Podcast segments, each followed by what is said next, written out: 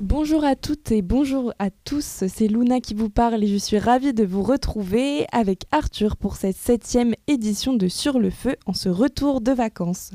Comme d'habitude, on va parler d'actu étudiante, d'actu nationale et internationale, mais vous retrouverez également notre interview de Roxane, coprésidente de l'association Close Up, en fin d'émission. Et on commence tout de suite avec l'actualité du campus. Sur le feu, l'émission de l'actualité brûlante du campus et du monde. Et nous commençons tout de suite par un événement auquel nous nous associons avec le Parlement des étudiants, la conférence Olivain, Sciences Po TV et La Péniche. Nathalie Arthaud, la candidate de lutte ouvrière, déjà présente en 2012 et en 2017, interviendra le lundi 15 novembre à 19h15 dans l'amphithéâtre Eugène Dechtal. Une occasion pour vous de rappeler que vous pouvez toujours écouter notre émission sur Jean-Luc Mélenchon sur notre site et sur Spotify. Politique toujours, le Parti socialiste de Sciences Po organise la venue du premier secrétaire du parti, Olivier Faure, qui s'exprimera sur l'avenir des partis politiques. L'intervention aura lieu dans l'amphi Laurent-Beaulieu le lundi 15 novembre de 19h à 20h30. À l'international, cette fois-ci, les jeunes européens de Sciences Po organisent une visite de l'ambassade d'Allemagne le 17 novembre prochain de 15h à 16h avec le conseiller des politiques internes de l'ambassadeur. Euh, Diplomatie toujours, la Strada organise une conférence avec l'écrivain et professeur Pierre-Louis Ray la conférence intitulée Stendhal diplomate retracera la carrière entre la France et l'Italie de l'auteur. L'événement aura lieu dans la, salle Eugène Deichtal le vendredi 12 novembre à 19h15. Solidarité, Sciences Po Refugee Help organise une collecte de vêtements et de chaussures cette semaine pour les réfugiés afghans toute la semaine en péniche. Et maintenant, événement d'envergure, le BDA Equal et Society s'allient pour organiser une grande soirée intitulée Decolonize the Dance Floor of Sciences Po un mélange de genres entre la culture queer, ballroom et la nord-africaine, qui verra la prestation de l'artiste et militante franco-algérienne Abby Beach. Un rendez-vous qui sera l'occasion de croiser diverses thématiques du militantisme, de la politique et de la danse. Un échange sera également possible avec la performeuse. Cela se déroulera dans l'amphi Erignac le 18 novembre prochain de 19h15 à 21h. Society, l'association portant son regard sur le monde maghrébin, organise son premier thé littéraire avec l'autrice et journaliste Nesrine Slaoui pour parler de son livre Illégitime sorti en février.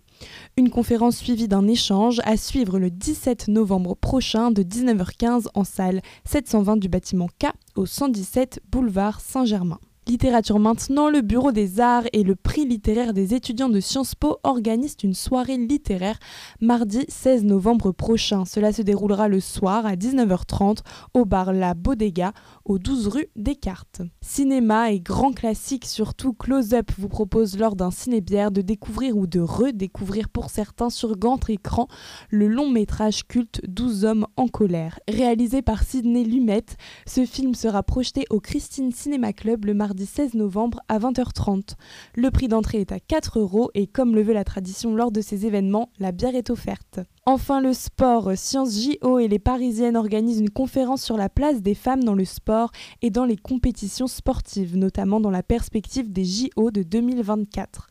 Seront présentes Sophie Moressé-Pichot, Ndiaye Bineta Diong, Nathalie Sonac et Emmanuel Durco. Ce sera en amphithéâtre Jacques Chapstal à 19h15. Et enfin, les Binous Bikers fêtent leur retour sur terre de Thomas Pesquet avec une mission Kourou de secours. Le principe est simple, une course d'orientation dans Paris à vélo qui doit s'achever dans un bar où les pintes à 2,50€ désaltéreront avec modération bien sûr les heureux arrivants. Le circuit est pour l'instant maintenu secret mais vous pouvez toujours vous inscrire sur Facebook à cet événement. Et après avoir euh, passé en revue l'actu étudiante, nous allons passer à l'actu nationale. Et du coup, Luna, je te laisse commencer. Kamala Harris, donc la vice-présidente des États-Unis, est à Paris cette semaine pour discuter avant tout bien sûr de l'Indo-Pacifique, puis aussi pour aborder d'autres sujets tels que la situation sanitaire, mais aussi la volonté des États-Unis de coopérer avec la France dans le domaine spatial. Pour rappel, la situation en Indo-Pacifique était un peu tendue entre la France et les États-Unis avec l'affaire des sous-marins du mois d'octobre. La France avait perdu son contrat du siècle qui s'élevait à plus de 50 milliards d'euros avec le gouvernement australien. Australien. Ce dernier avait en effet préféré un nouveau projet en s'alliant au Royaume-Uni et aux États-Unis. La venue de la vice-présidente témoigne donc d'une volonté de réconciliation afin d'apaiser la colère de la France qui s'était alors sentie bien sûr trahie dans cette affaire de sous-marin australien. Kamala Harris a prévu de rester jusqu'au 13 novembre dans la capitale afin de participer également aux commémorations du 11 novembre, ce qui permet également de rappeler les liens de longue date entre les deux pays. On continue avec le retour de l'astronaute Thomas Pesquet après une mission de 6 mois à bord de la Station Spatiale Internationale, une mission qui lui aura d'ailleurs permis d'être le premier Français à être nommé capitaine de l'ISS. Thomas Pesquet, qui cumule désormais plus d'un an dans l'espace toute mission confondue, a continué pour son deuxième séjour au-dessus de nos têtes à vulgariser son métier. Que ce soit via les interviews, les vidéos, les célèbres photos de notre planète vue du ciel, l'astronaute s'est évertué à rendre compte au grand public de son voyage. Voyage qui aura également vu le premier astronaute à embarquer dans le vaisseau Crew Dragon. La capsule développée par l'entreprise SpaceX a permis aux Américains de retrouver le chemin de l'espace après l'abandon des navettes en 2011. Un espace qui est désormais de plus en plus convoité par les grandes fortunes de ce monde en démontre l'intérêt croissant pour le tourisme spatial voulu par Elon Musk, Richard Branson ou encore Jeff Bezos. Pour Thomas Pesquet, en revanche, les vacances, elles, elles seront bien sur Terre, puisque bord de l'ISS, l'astronaute a réalisé environ 200 expériences scientifiques. Du repos bien mérité avant de repartir à nouveau vers de nouvelles aventures interstellaires, les Américains, aidés des Européens, prévoient la mise en place d'une station orbitale autour de la Lune pour remplacer la vieillissante ISS, avant de poser vers la fin de la décennie à nouveau le pied sur notre satellite. Une nouvelle course à l'espace est donc lancée face à la Chine, qui prépare elle aussi le futur vers la Lune puis vers Mars, une course vers les étoiles dans laquelle l'astronaute préféré des Y jouer un rôle. Après les discours de l'Église, les victimes attendent des actes. En réponse aux résultats du rapport de la commission Sauvé, qui, rappelons-le, rendait compte de 330 000 victimes d'abus sexuels au sein de l'Église en France depuis 1950, l'Église témoigne de sa pleine conscience de devoir de réparation aux victimes. Les archevêques se sont alors exprimés cette semaine et leur décision commence à se dessiner plus clairement en termes d'actions concrètes. L'option d'une réparation financière semble alors la plus adaptée. Vendredi dernier, une résolution a été votée au sein de la CEF, la Conférence des évêques de France. Ils ont reconnu la responsabilité de l'Église dans les crimes sexuels sur mineurs. Le porte-parole de la CEF a également annoncé que toutes les demandes seront honorées, mais l'indemnisation devrait d'abord concerner les victimes de faits prescrits. Le débat est maintenant centré sur la provenance de cet argent. Certains désaccords apparaissent entre les évêques, mais la solution qui semble choisie est celle de la revente de biens immobiliers de l'Église afin de couvrir les indemnisations. On passe désormais à l'international avec le climat. Les dirigeants du monde se sont retrouvés à Glasgow cette semaine à l'occasion de la COP26. Six ans après les accords historiques de Paris, les promesses ont à nouveau fusé en Écosse ces derniers jours. Le président français Emmanuel Macron a demandé aux pays les plus pollueurs d'agir davantage pour ramener les émissions de gaz à effet de serre à des niveaux raisonnables quand le président américain Joe Biden a plaidé pour une politique internationale plus franche. Outre les jolis discours, certaines promesses ont été obtenues, notamment avec des objectifs zéro carbone. En effet, certains pays autrefois réticents à établir de telles projections ont finalement donné une date. C'est le cas de l'Inde, le troisième plus gros émetteur, qui promet d'atteindre la neutralité carbone d'ici 2070, quand d'autres pays comme le Brésil, l'Indonésie ou euh, l'Argentine ont prévu de rehausser leur politique environnementale. Un enjeu pressant puisque l'ONU affirme que nous sommes entrés dans la décennie critique durant laquelle les trajectoires écologiques des différents pays de la planète devront pleinement être entamées. Un défi sérieux pour se maintenir en dessous des 1,5 degrés d'augmentation des températures. Un défi qui aura d'ailleurs mobilisé la jeunesse, notamment portée par la venue de Greta Thunberg, une jeunesse douteuse à propos de la bonne volonté des États à agir pour le climat. Rappelons que pour l'instant, à l'exception de la Gambie, aucun État n'a respecté ses engagements vis-à-vis des accords de Paris, y compris la France.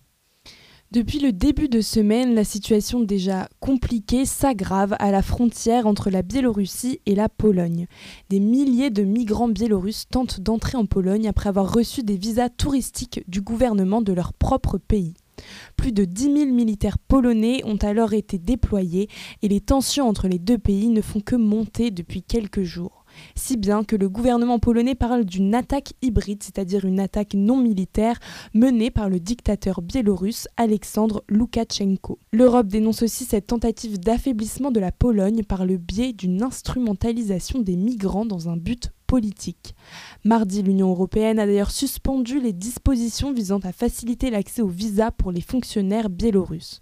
Des sanctions sont également envisagées à l'égard du gouvernement d'Alexandre Loukachenko, souvent qualifié de dernier dictateur d'Europe. Il est alors accusé d'utiliser les vies de ces migrants à des fins purement politiques pour déstabiliser donc la Pologne et par la même occasion l'Union européenne dans son ensemble. Technologie enfin, Facebook change de forme et s'appelle désormais Meta. Ce changement de nom s'est fait pour l'instant discret puisque le réseau social conserve son appellation. Il s'agit en réalité de la boîte mère qui fait désormais peau neuve pour amorcer une nouvelle décennie. Mark Zuckerberg a en effet annoncé que l'entreprise allait se restructurer pour la mise en place d'un projet encore plus grand, la création d'un métaverse. Un nom et un concept qui fleurent bon la science-fiction puisque le milliardaire a annoncé qu'il prévoyait de créer des univers virtuels accessibles via la technologie des casques de réalité virtuelle, permettant à terme de réunir des amis, familles, joueurs, étudiants, collègues ou qui que vous voulez dans des espaces virtuels. Un avenir à mi-chemin entre Ready Player One et un épisode de Black Mirror semble alors se profiler qui ne fait qu'accentuer la défiance vis-à-vis du géant du numérique, à savoir que Facebook est au cœur de plusieurs polémiques, que ce soit pour les pannes récentes ou les techniques utilisées par le réseau social pour recommander le contenu aux internautes. En effet, la lanceuse d'alerte Francis Hogan a publié de nombreux documents révélant les pratiques de Facebook, un contexte donc explosif pour ce colosse au pied d'argile qui tente, en faisant peau neuve, de faire table rase du passé. Alors aujourd'hui, on reçoit Roxane, coprésidente de l'association Close Up, l'association de cinéma de Sciences Po. Je ne vous apprends rien. Bonjour Roxane, merci beaucoup d'être avec nous. Peux-tu nous parler des projets qui arrivent au sein de votre asso, des événements à venir, euh, si tu des dates à nous faire part Bien sûr. Donc déjà bonjour à tous. Merci de, m'inviter sur euh, ce, podcast. Du coup, euh, dans les projets qui arrivent, donc déjà là, on a eu une grosse journée le mercredi, donc de la semaine de la rentrée. On a eu trois films qui ont été projetés euh, en collaboration avec le BDE. On a accueilli euh, Christian Volkmann et euh, qui est venu nous parler de son film The Room. Et donc, du coup, notre prochain événement, ce sera un ciné-bière.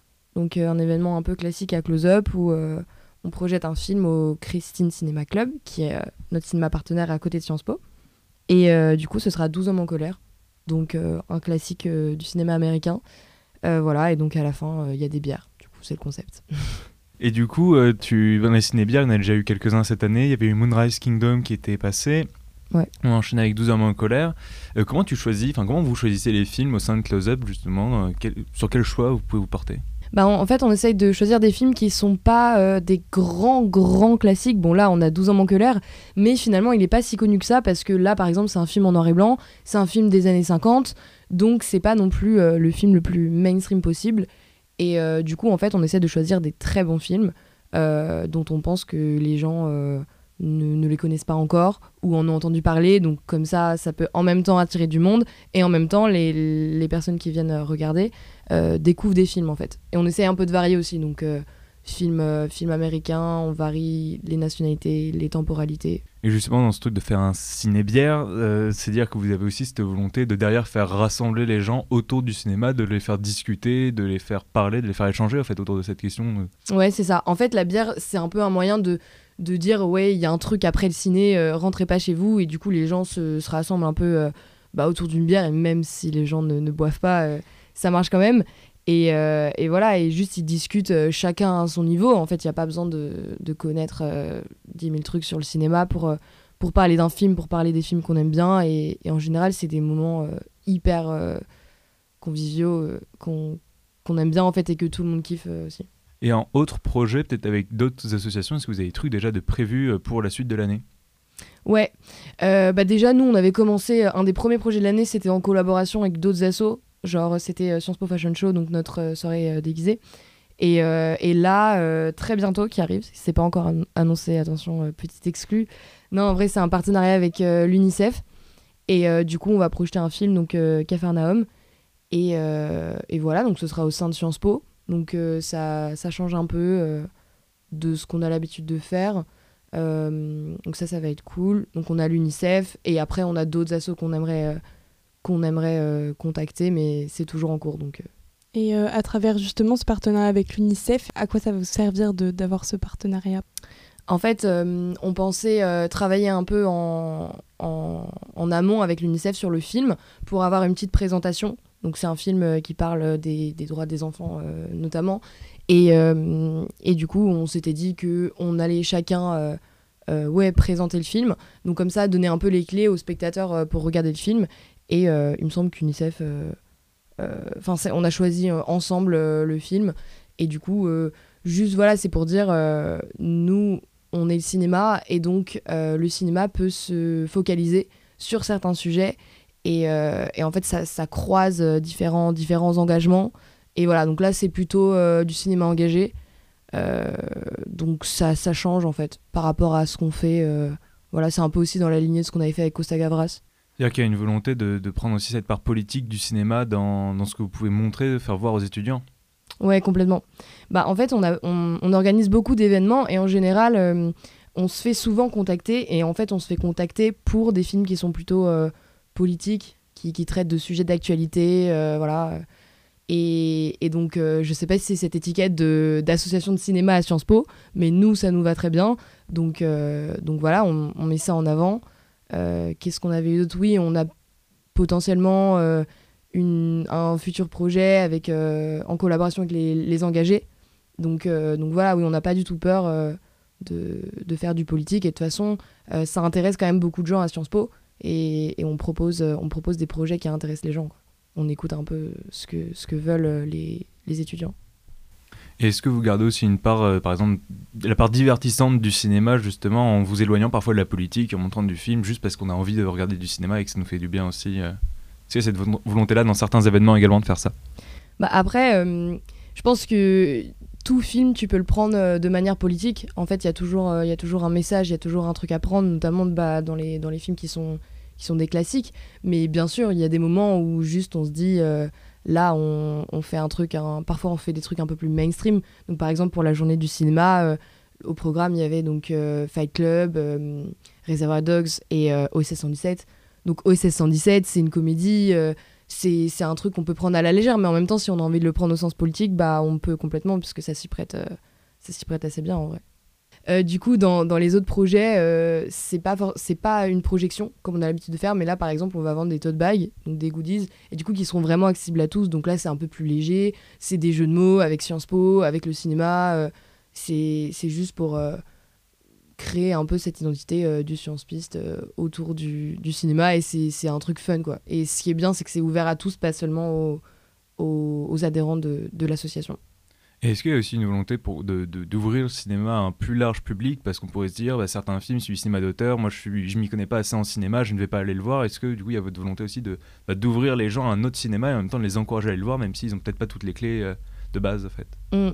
Bah complètement. Mais en fait, ce travail, il se fait euh, à la fois à l'intérieur de l'assaut et aussi à l'extérieur, parce qu'on essaie vraiment de faire beaucoup de communication euh, pour, euh, pour faire venir du monde, parce que nos événements sont, sont, ouverts à tous.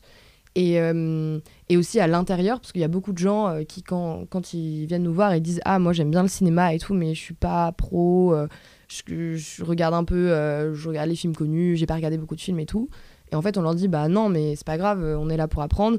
Et, c'est vrai, parfois, on propose un peu des films niches. Là, on a un peu des projets qui vont arriver euh, qui sont pas des, films hyper, hyper connus qu'on peut retrouver souvent dans les ciné indépendants. Et, euh, les, gens, euh, les gens aiment bien, en fait. Ça, ils sont contents, finalement, de découvrir ce cinéma. Donc, nous, on encourage, on encourage un peu tout le monde et surtout, on. On, on enlève un peu ce syndrome de l'imposteur. c'est un cinéma qui est ouvert à tous.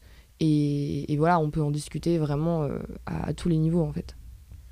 Et même sur Instagram, vous avez une volonté presque de vulgariser parfois le cinéma. Il y a eu des critiques euh, récemment euh, pour le, le, dernier Wes Anderson, le dernier Ridley Scott. Du coup, il y a une volonté de partager la passion du cinéma à, tout Sciences Po, non? Dans toute, ouais. ouais. ouais, complètement. Sur Instagram, on fait ce qu'on appelle les listes. Donc, on a des listes de films à thème. Et là, on a ressorti un, un projet, enfin un nouveau format un peu classique. C'est juste donner les avis sur les sorties du mois. Il n'y a pas que les films les plus connus, en fait. On a, on a plein de films, euh, bah, voilà, un peu, un peu plus euh, indépendants, on va dire. Et, euh, et c'est bien aussi, je trouve, d'avoir des avis. comme ça, juste les gens, s'ils lisent le texte, et bah, ça leur donne envie d'aller le voir et ils se disent Ah, ben j'en entends parler, j'en entends pas forcément parler dans la vie de tous les jours. Et, et voilà, et même dans les listes, il n'y a pas que des films connus non plus. Et du coup, c'est une petite description, donc justement, ça prend pas trop de temps, une petite photo pour illustrer. Et ouais, le but, c'est vraiment de donner envie aux gens de, de regarder des films, euh, de découvrir un peu euh, d'autres choses ou alors aussi de mettre l'accent sur, sur certains classiques aussi. Merci beaucoup Roxane et juste pour clore cette interview, si tu pouvais justement nous donner un petit conseil ciné, un film que tu as vu récemment. Ouais, complètement. Bah, c'est le dernier film que j'ai vu, c'est The French Dispatch, donc Wes Anderson. à Close Up, on aime beaucoup Wes Anderson parce qu'on a fait nos, nos, deux ciné de rentrée sur, sur ses films. Mais ce film est intéressant parce qu'en même temps, il réunit euh, vraiment des, gros acteurs, donc euh, Bill Murray, euh, Léa Seydoux, Timothée Chalamet. Donc il est un peu accessible et en même temps, ça reste un style un peu particulier. Et donc, pour tous ceux qui ont envie de, découvrir d'autres choses que James Bond ou, Dune, par exemple, qui sont encore à l'affiche, bah c'est bien en fait. C'est un peu. c'est. Comment dire c'est à la fois euh, c'est on se retrouve en fait et en même temps euh, on découvre vraiment des choses euh, qui sont complètement inédites et, originales et, qui sont très très agréables à, voir en tout cas et à expérimenter au cinéma. Donc allez au cinéma voir The Friend Dispatch. Ouais, du coup, même, genre, pour revenir sur les ouvertures au cinéma, c'est vous faire du bien cette année de retrouver enfin les salles de cinéma après une année qui avait été ultra compliquée. Est-ce qu'il y a un rapport à la salle assez spécial, à Close Up, justement? Mmh, Complètement bah, euh, en fait, on essaie d'organiser le plus d'événements dans les salles de cinéma. Après, on le fait aussi à Sciences Po, mais ça reste euh, juste un moment où on est tous ensemble et on a, peu de conférences où on parle de cinéma. Euh, en fait, on aime bien toujours mettre un moment où on est ensemble dans une projection et on le répète, mais juste aller au cinéma, quoi, parce que ça change tout. C'est tellement pas pareil d'être chez soi. En fait, on donne vraiment une attention à un film et quand on est au cinéma, et en plus, euh, c'est juste un acte social, en fait, on se retrouve avec d'autres gens, d'autres gens qui, qui, aiment, euh, qui aiment le cinéma. Euh, et même, en fait, il faut toujours garder en tête qu'un film est fait pour être projeté sur le grand écran. Et donc, ça change tout quand on le regarde sur le grand écran. Et parfois, on, peut le ressentir de, de, manière complètement différente. Et voilà, et même juste expérimenter, en fait, être un public c'est t'as une unité du, spectateur qui te fait ressentir, tu ressens en même temps et juste euh, c'est quelque chose que je pense tous les tous les cinéphiles euh, aiment et c'est pour ça qu'on continue encore d'aller au cinéma et qu'il faut, faut aller au cinéma et qu'on fait plein de projets euh, en présentiel du coup. Merci beaucoup Roxane et puis à bientôt. Merci beaucoup. À bientôt. Sur le feu, l'émission de l'actualité brûlante du campus et du monde. Radio. Radio. Radio Germaine.